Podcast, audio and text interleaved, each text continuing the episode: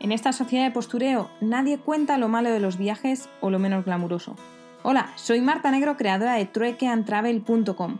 Me encuentro dando la vuelta al mundo haciendo trueque y estoy aquí para contarte los pequeños detalles de mi aventura o esas anécdotas que animan una cena. Así que si quieres saber la cruda realidad de los viajes y viajar conmigo en esta vuelta al mundo, ajustate los auriculares, que nos vamos.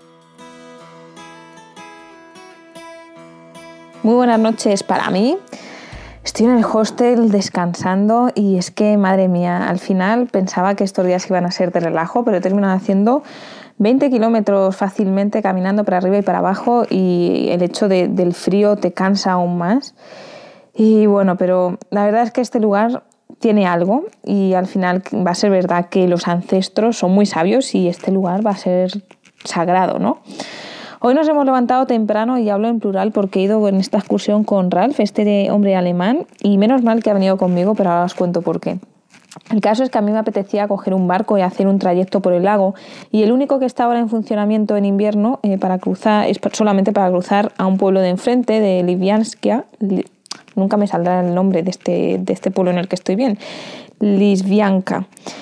Bueno, pues el pueblo que queríamos visitar se llama Port Baikal o Puerto Baikal y no os penséis que el barco era como un crucero ni nada, ni que hay como un montón de trayectos, sino que solo hay cuatro barcos al día, uno es a las ocho y media y, otro a las nueve, para cruzar hasta Puerto Baikal y para regresar a las cuatro menos diez y a las seis y cuarto de la tarde.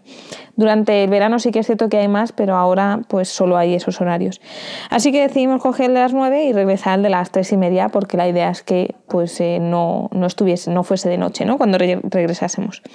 Hayamos leído en internet que mm, había un hotel así muy curioso encima de la estación de tren que de hecho había sido nombrado por la Lonely Planet.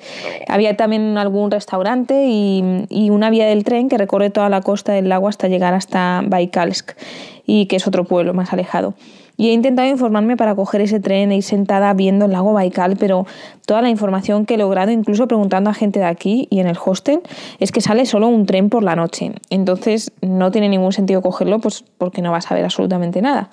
Así que pensamos que bueno, vamos a ir allí y nos vamos a informar. Y nada, hemos cogido el ferry y estaba amaneciendo, está súper bonito, un montón de bruma, montañas nevadas por detrás, la verdad que ha sido una pasada y el trayecto tan solo costaba un euro.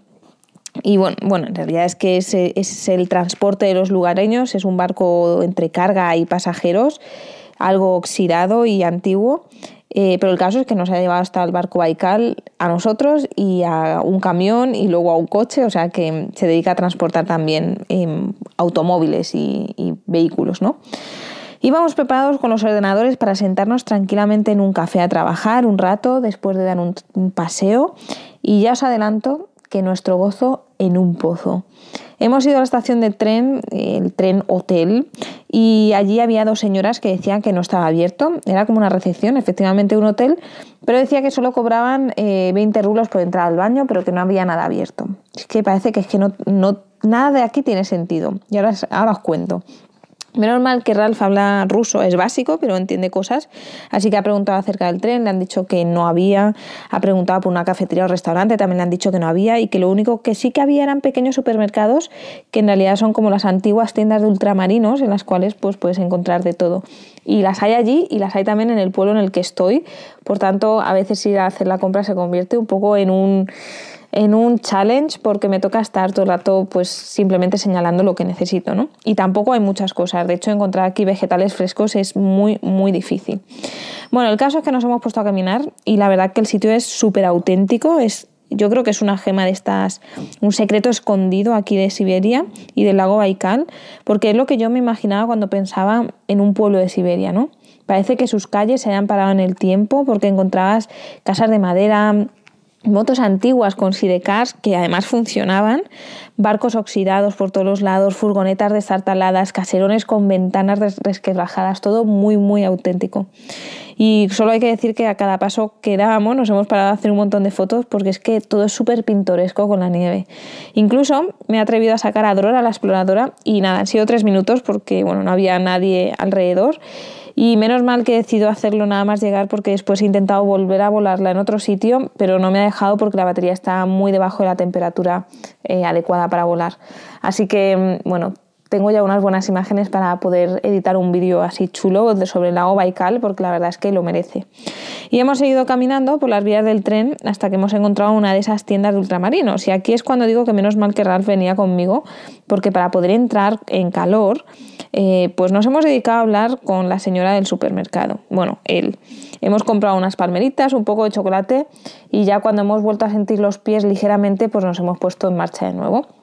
A los 100 metros nos hemos encontrado otra tienda, así que hemos entrado de nuevo y otra vez pues la charla entrecortada de ruso para hacer un poco de tiempo. Y es que os recuerdo que teníamos 6 horas por delante sin poder entrar a ningún sitio para estar calentitos porque no hemos hecho más que preguntar si había algún sitio para tomar café y no había ninguno. Así que de esta charla hemos sacado que unos kilómetros más adelante había un túnel por el que pasaba el tren que bueno, es bastante pintoresco. Así que como no teníamos nada más que hacer, pues hemos caminado aproximadamente una hora hasta que hemos llegado. Y lo curioso de todo es que nos habían dicho que no había trenes que fuesen durante el día por esta, por esta vía, ¿no? Pues menos mal que somos precavidos porque es que hemos visto tres, o sea, nos hemos tenido que apartar tres veces para que pasasen.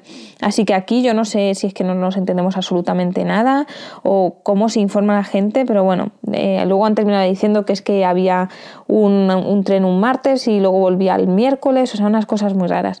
Pero bueno, el caso es que hemos disfrutado muchísimo del camino, de pasear, aunque sea muy cansado pasear por la nieve, que tengo las piernas reventadas. Pero las vistas han sido espectaculares, me ha encantado.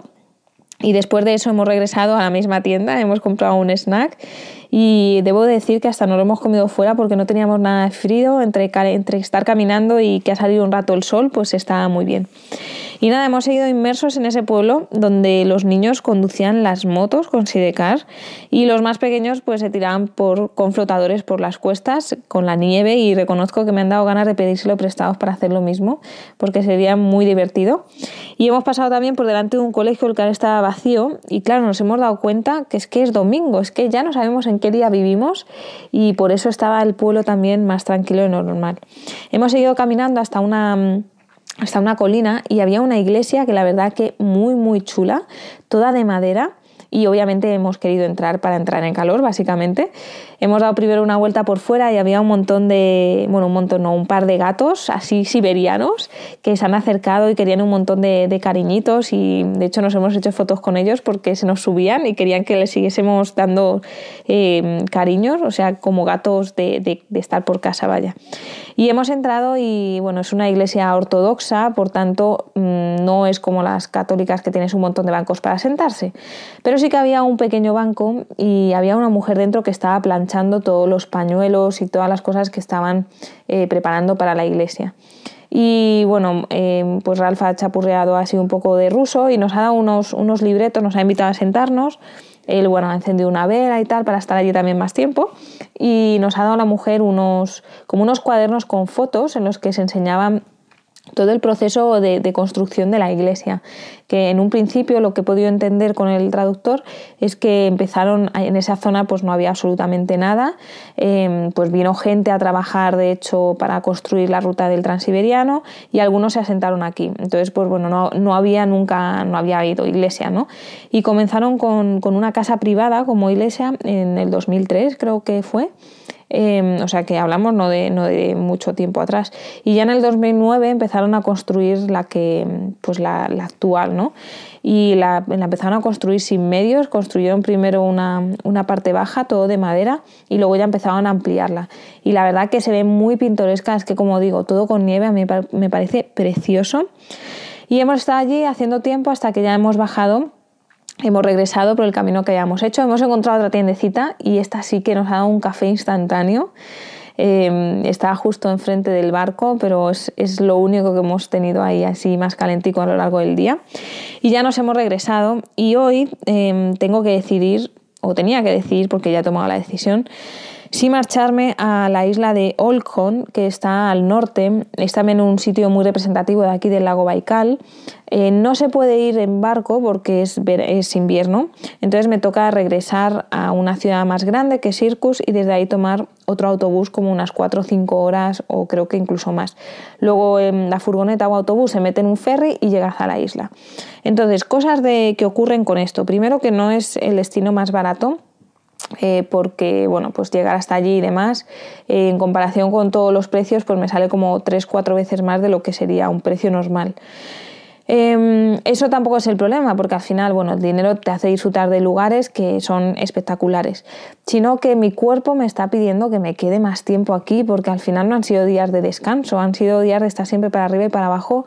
Eh, me apetece pues estar un poco más tranquila, sentarme por las mañanas después de un café a trabajar, a editar un poco vídeos que no quiero que se me acumulen y es que este lugar es increíble para... Espero que salga un vídeo chulo de esto Así que he decidido escuchar a mi cuerpo y quedarme más.